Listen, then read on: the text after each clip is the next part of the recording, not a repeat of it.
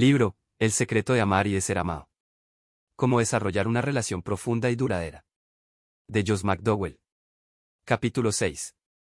La forma de resolver el conflicto. ¿Cómo puede usted ser fiel al tipo de persona que Dios quiso que fuera y aún estar en paz con los demás? No muchos tienen éxito en ello, especialmente en el matrimonio, la más íntima de las relaciones. Un veterano de 17 años de experiencia matrimonial, confesó, tengo que ponerme en contacto conmigo mismo. Mi sistema de valores siempre ha sido radicalmente distinto al de mi esposa, incluso después de que nos hicimos cristianos. Para evitar el conflicto, yo reprimí mis sentimientos, mis deseos y mis creencias, pero ya no puedo seguir haciéndolo, aunque me considero un siervo.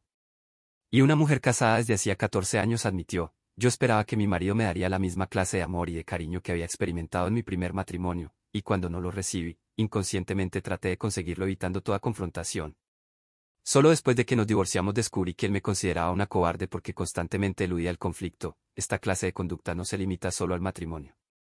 En la sociedad, en los negocios y en la iglesia, a menudo nos comportamos como si la confrontación fuera algo anormal. Sin embargo, nada menos que el apóstol Pablo reconoció que no lo es, sugiriendo en Romanos 12, 4 y 5 una razón clave para el conflicto, porque de la manera que en un cuerpo tenemos muchos miembros, pero no todos los miembros tienen la misma función, así nosotros, siendo muchos, somos un cuerpo en Cristo y todos miembros los unos de los otros.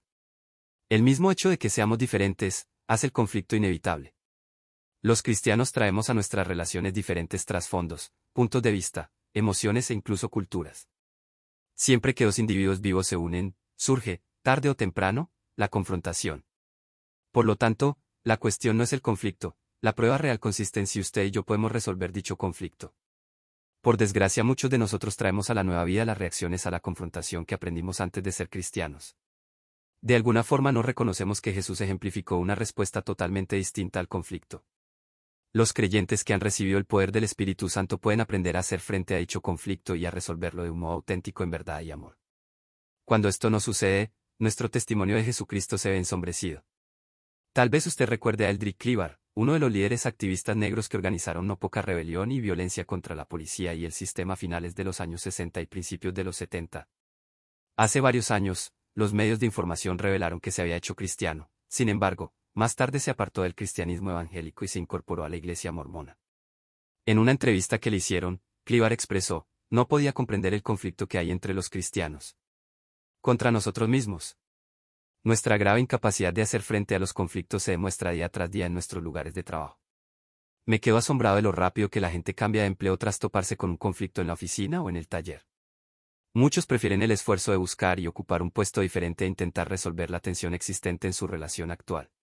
Se trata simplemente de una preferencia por escapar en vez de luchar. Cuando estuve en Israel, tuve el privilegio de visitar una de las antiguas fortalezas de Cesarea. Allí se me hizo recordar que a lo largo de la historia la gente ha tratado de protegerse contra la vulnerabilidad.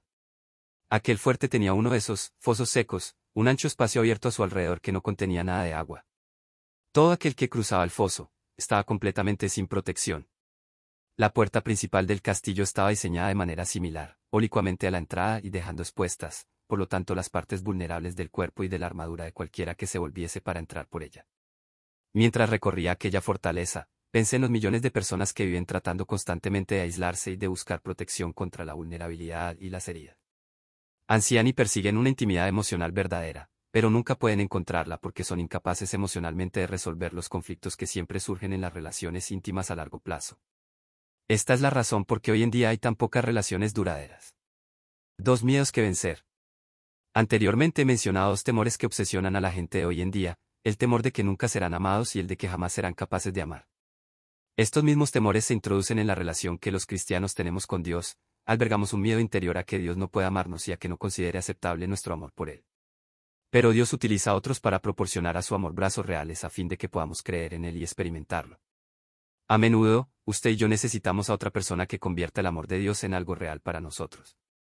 No obstante, a medida que crece la intimidad en las relaciones que Dios planeó para usted y para mí, también aumenta la potencialidad del conflicto. Las complejidades de dos individuos que están creciendo en conocimiento mutuo proporcionan muchas posibilidades de confrontación que incluso las relaciones entre dos superpotencias. El abrirse paso por el laberinto interpersonal puede ser más comprometido que dos naciones en guerra sentadas a la mesa de negociación. Por lo tanto, no resulta sorprendente que la gente que consigue una verdadera intimidad comience también a echarse un poco para atrás, ya que con la mayor intimidad viene un potencial creciente de conflicto, y quizá no haya aprendido nunca a hacer frente a esa faceta de la vida íntima. Resolver o disolver. Hay una oración que quiero que usted recuerde, y es sencillamente esta, es más gratificante resolver un conflicto que disolver una relación. Naturalmente, irse resulta mucho más fácil que aplicar el esfuerzo necesario para resolver la disputa, pero la recompensa de quedarse es que cada vez que usted resuelve un conflicto, sal del mismo convertido en una persona mejor, más capaz de enfrentarse a las dificultades inevitables que para el futuro. Algunas veces olvidamos que las relaciones forman parte del gran diseño original de Dios. En Génesis 2, 18 Dios dijo, no es bueno que el hombre esté solo, le haré ayuda idónea para él. Yo creo que aquí las palabras de Dios abarcan más que la relación matrimonial. Usted y yo no fuimos creados para estar solos, sino para tener relaciones, pero a fin de experimentar la bendición que Dios quería para nosotros en el trato de unos con otros, debemos ir en contra de la falsa sabiduría de nuestro tiempo y resolver nuestros conflictos. Hoy en día se lo anima a usted a exigir sus derechos y a lograr las cosas como usted quiere. El ejército trata de conseguir reclutas con el lema de, sé todo lo que puede ser, y otra frase publicitaria le recuerda, hoy usted se merece un descanso. El énfasis de nuestra cultura está claramente en usted como individuo, y no en las relaciones que pueda tener. La elevación del yo por encima de otros ha creado una filosofía del yo soy el número uno, que no nos enseña a construir relaciones duraderas ni tampoco a resolver los conflictos. Si el ganarlo es todo para usted, puede que llegue a alcanzar algunas metas personales, pero sacrificará las relaciones en el proceso. Las relaciones se construyen cediendo, no ganando. Por lo tanto, si queremos experimentar unas relaciones íntimas y satisfactorias, debemos elevarnos por encima de nuestra cultura. Yo creo que usted y yo podemos hacer esto gracias a Cristo. De negativo a positivo. ¿Se ha sentido usted bien alguna vez después de solucionar un conflicto? En tal caso, estará de acuerdo en que se reciben beneficios positivos de un conflicto. Yo sé que he llegado a ser un instrumento más afilado y útil en las manos del Espíritu Santo, porque Dios ha utilizado los conflictos con la gente en mi vida. Proverbios 27, 17 enseña, hierro con hierro se aguza, y así el hombre aguza el rostro de su amigo. Yo me he hecho más sensible a las heridas y los sentimientos de los demás como resultado del conflicto. Romanos 5, 3 y 4 explica que la tribulación produce perseverancia y prueba el carácter. Dios utiliza los conflictos para cultivar en mi vida estas cualidades internas. Respuestas ineficaces. También es cierto que a menudo nos enfrentamos al conflicto con una variedad de respuestas negativas. Creo que si examinamos algunas de dichas respuestas, cada uno podrá reconocer mejor cómo manejar los conflictos y sus efectos en nuestras relaciones. No reconocer el problema o el conflicto constituye la primera respuesta negativa. Yo llamo a esto el síndrome del todo marcha magníficamente. Se ignora la persona o el tema del conflicto y dicho conflicto simplemente queda sin resolver. La retirada es otra de las respuestas. Se le da al conflicto el tratamiento del silencio, no se habla de él, y uno se oculta permaneciendo lejos de la persona o de la fuente que lo provoca. Cosa interesante, esa fue la respuesta que Adán y Eva dieron a Dios en el huerto de Edén. La Biblia dice que, se escondieron, se apartaron y Dios tuvo que andar buscándolos. He descubierto que cuanto más le hablo a una persona que ha escogido el tratamiento del silencio, tanto más silenciosa se vuelve dicha persona, y el levantar la voz para provocar algún tipo de respuesta, a menudo es contraproducente y lleva la confrontación a expresiones más violentas. Ignorar la importancia del conflicto es la tercera respuesta. Nuestro lema llega a ser, no tiene importancia. En este caso, la persona ofendida se imagina, no importa, ya que de todas formas él, o ella, no me escucharía. O quizá, no importa, ya que de todos modos él, o ella, no cambiará. O aún, pasaría desapercibido. El tratar el conflicto superficial o ligeramente no hará que éste desaparezca, sino que proporcionará al mismo una ocasión ideal para realizar una erupción mayor. La espiritualización es la cuarta forma nociva de tratar el conflicto. Al comentario tantas veces oído de, bueno, gloria al Señor, se acompaña inmediatamente una recitación de Romanos 8, 28, a los que aman a Dios, todas las cosas les ayudan a bien. Sin embargo, con demasiada frecuencia lo cierto es que falta sinceridad y que este planteamiento constituye meramente otra táctica de evasión llevar cuentas constituye la quinta respuesta. La persona reprime los conflictos y los sentimientos de ira y de rencor dentro de sí, y se hace inevitable una explosión. Filipenses 3, 13 nos exhorta, en vez de ello, a utilizar el extintor de fuego espiritual que es, olvidar lo que queda atrás. A mi modo de ver, todos los matrimonios deberían tener la práctica de no sacar en una disputa nada que haya ocurrido hace más de tres meses. Cierto hombre fue a ver a un consejero matrimonial y se quejó de lo siguiente. Cada vez que me peleo con mi mujer, dijo, ella se pone histórica. ¿Querrá usted decir histérica? lo interrumpió el consejero. No, no, histórica. Siempre saca a relucir el pasado. Eso es llevar cuentas. Atacar a la persona en lugar del problema es una sexta respuesta negativa que se emplea a menudo. Hace poco presencié un ejemplo de esto cuando cierta mujer implicada en un grupo limítrofe del cristianismo evangélico me preguntó, ¿ha leído lo que escribió fulano acerca de tal y cual cosa? Le dije que sí. Inmediatamente ella comenzó a atacar al escritor, y no lo que había escrito. ¿Sabe usted que se ha divorciado tres veces? profirió en tono de queja. En vez de enfrentar el tema y resolver el conflicto, aquella mujer atacó a la persona. Culpar a otro constituye la séptima forma que tiene la gente de enfrentarse a los conflictos. Por lo general esto indica incapacidad en la persona que censura, una incapacidad de reconocer sus propios fallos. Un perfecto ejemplo de esto es la reacción de Adán y Eva, Génesis 3, después de comer el fruto prohibido. ¿Qué has hecho? preguntó Dios. La mujer que me diste me dio del árbol, contestó Adán, primero Adán culpó a Dios y luego a la mujer. La respuesta de Eva, por su parte, fue, la serpiente me engañó. Los dos le echaron la culpa al otro. Querer ganar cueste lo que cueste y ceder para evitar el conflicto son dos respuestas negativas más. Ninguna de esas posturas resuelve nada. En ambos casos solo una de las partes se va con el sentimiento de haber conseguido algo. Además, ambas prácticas producen siempre resentimiento. Comprar un regalo especial para el otro constituye una décima respuesta eficiente al conflicto. Este es un truco particularmente predilecto de los maridos. En vez de resolver el conflicto, tratan de comprar la salida del mismo aquí empiezan las soluciones. Quizá usted se haya reconocido en una o varias de estas formas negativas de hacer frente al conflicto. En tal caso, lo alegrará saber que existen maneras positivas y constructivas de enfrentarse al mismo. Cada una de ellas comienza con su sometimiento al señorío de Jesucristo. La madurez espiritual no se demuestra por la ausencia de conflictos, sino por la forma de tratar dichos conflictos bíblicamente y sin perder el dominio propio. Su deseo de resolver la disputa dependerá también del compromiso que usted tenga con la relación. Cuanto más cerca se halle la otra persona, tanto más dispuesto estará a solucionar un conflicto. En el día de mi boda dije, sí, quiero, y lo dije de veras.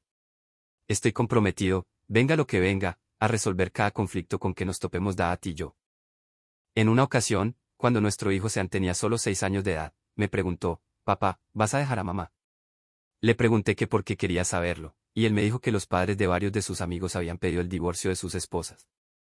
Entonces comprendí que incluso los niños de hogares estables están empezando a experimentar los mismos temores que los de familias destrozadas. Así que miré a Sean a los ojos, levanté un poco la voz, y le dije, Hijo, yo quiero a tu madre, estoy comprometido con ella, y jamás la dejaré, eso es todo. Sean lanzó un suspiro de alivio y profirió, Gracias, papá. Mi hijo no estaba buscando un refuerzo de mi compromiso con él sino que necesitaba saber que yo tenía dicho compromiso con su madre, ya que su seguridad está basada en la permanencia de nuestra relación matrimonial. Verdades por las que vivir. Quisiera compartir con usted algunos principios que trato de poner en práctica cada día. No siempre los cumplo, pero el deseo de mi corazón es aplicar dichas verdades a mi vida diariamente, sobre todo en el área de los conflictos interpersonales. Tal vez lo ayuden a usted. El primero de estos principios trata de las actitudes personales. Reconozca que usted no es infalible. El aceptar la crítica y admitir sus errores constituye una de las primeras actitudes a desarrollar para resolver los conflictos.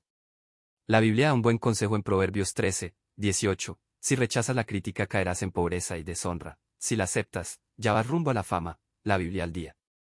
De manera que cuando se haya equivocado, reconózcalo, y si tiene razón, no diga nada.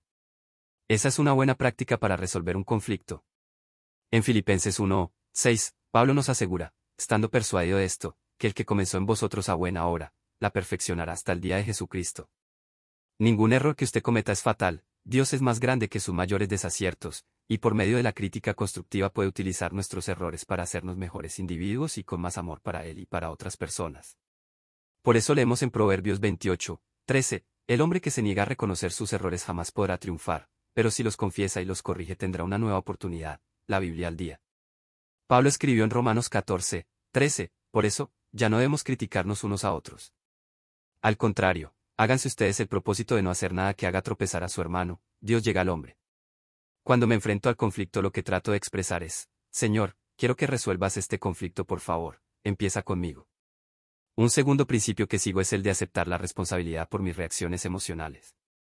No podemos culpar a otros de nuestro mal genio o nuestros arrebatos de ira.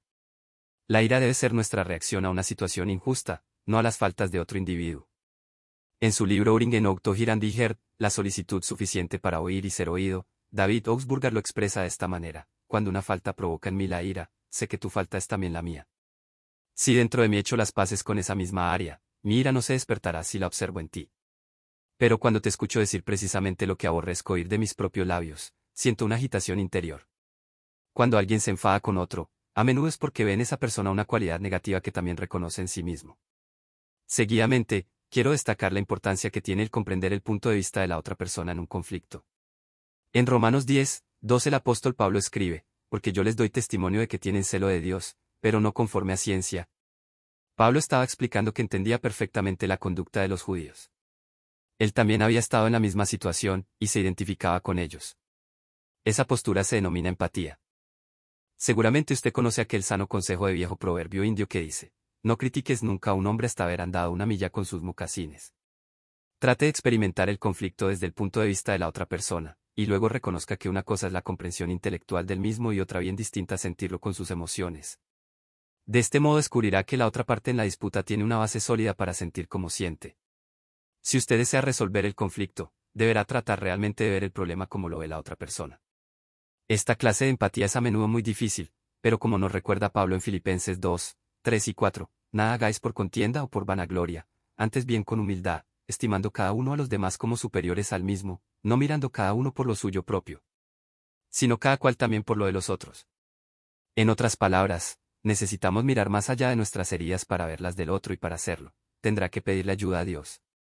Una técnica que me ha ayudado en cuanto a esto mismo, es obligarme a ser tan ingenioso para comprender a la otra persona como lo soy tratando de que ella me comprenda a mí. San Francisco de Asís dijo, Señor, concédeme que busque más comprender que ser comprendido. ¿Puede usted imaginarse lo que sucedería en nuestras relaciones si todos tuviéramos esta actitud? La mayoría de los conflictos se desvanecerían rápidamente ya que son el resultado de dos personas que sostienen suposiciones diferentes. Si usted desea hacer frente a los conflictos de un modo bíblico debe recordar esta pregunta, ¿qué quiere Dios enseñarme con este conflicto? sea lo que sea puedo aprender de él. Fórmula ganadora. Déjeme mostrarle un fabuloso esbozo en cuatro puntos para resolver conflictos, que se encuentran en los primeros cinco versículos del capítulo 7 de Mateo. Los versículos 1 y 2 dicen, No juzguéis, para que no seáis juzgados. Porque con el juicio con que juzgáis, seréis juzgados, y con la medida con que medís, os será medido. Esto nos enseña que debemos ser humildes. El versículo 3 sigue diciendo, y porque mira la paja que está en el ojo de tu hermano, y no echas de ver la viga que está en tu propio ojo. Aquí se nos dice claramente que seamos sinceros. No creo haber estado jamás implicado en un conflicto sin que tuviera una viga en mi propio ojo. Luego, en el versículo 4, leemos, o como dirás a tu hermano, déjame sacar la paja de tu ojo, y aquí la viga en el ojo tuyo. La lección aquí es la integridad.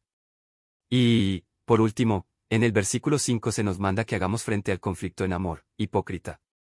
Saca primero la viga de tu propio ojo, y entonces verás bien para sacar la paja del ojo de tu hermano. Jesús nos ha llamado a ser humildes, sinceros, íntegros y a demostrar amor. En esto reside el peligro, en que uno puede verse tan fácilmente envuelto en buscar la revancha y en querer saldar las cuentas en un conflicto que pierda lo que Dios quiere enseñarle con esa situación. Usted debería concentrarse en qué es lo que Dios le está diciendo a usted. Esto requiere la disposición por su parte de admitir que usted no es perfecto. Su oración y la mía debería ser, Oh Señor, dame la fuerza para admitir mis deficiencias. Esa admisión no es una señal de debilidad, por el contrario, se necesita valor para reconocer que uno se ha equivocado.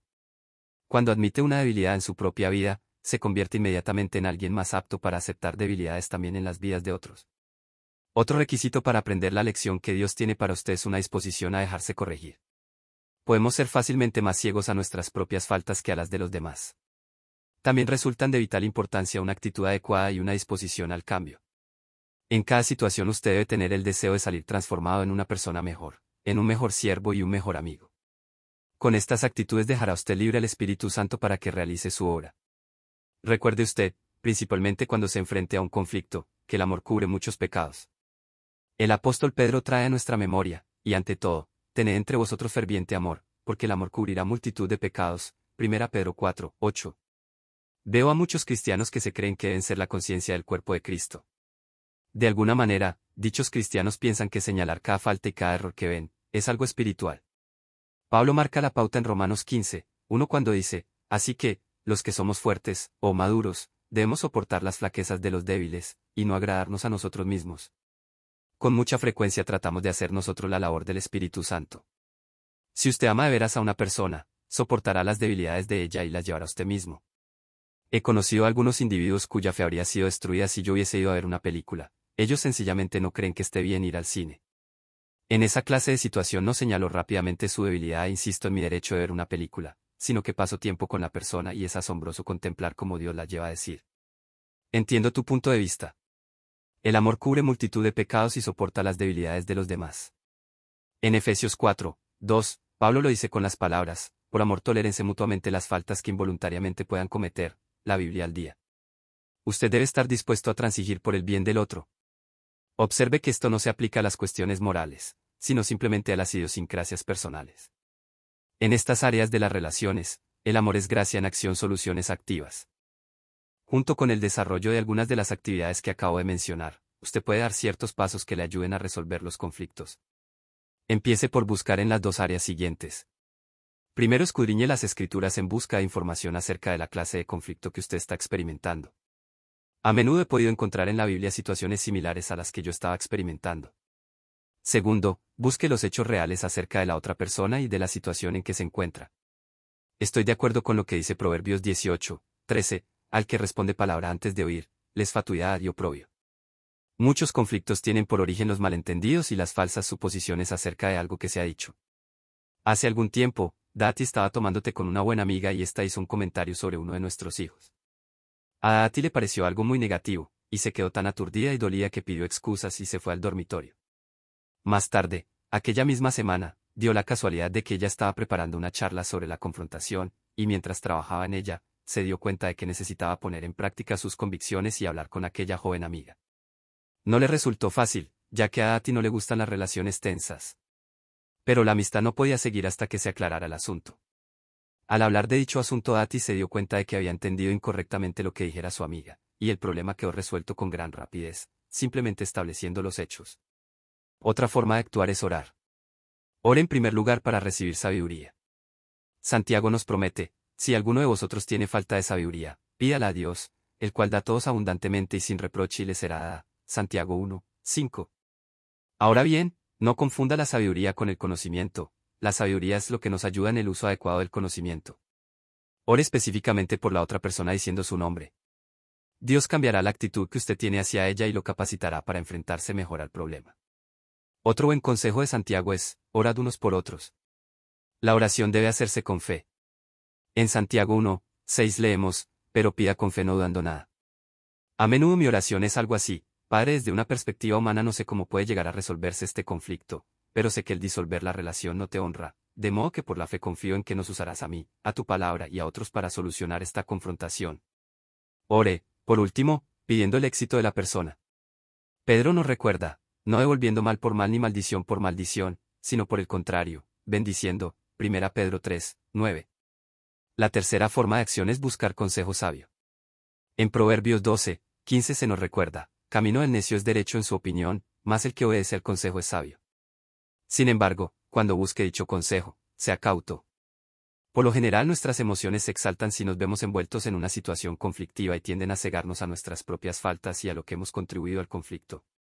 Esta advertencia surge de mi experiencia personal.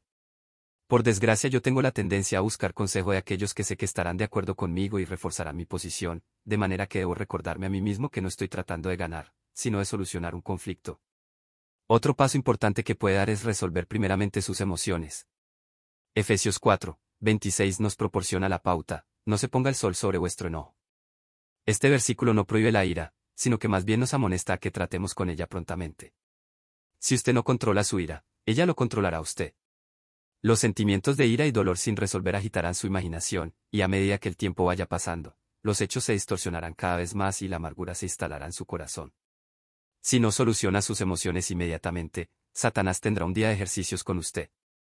Mantenga limpia la pizarra.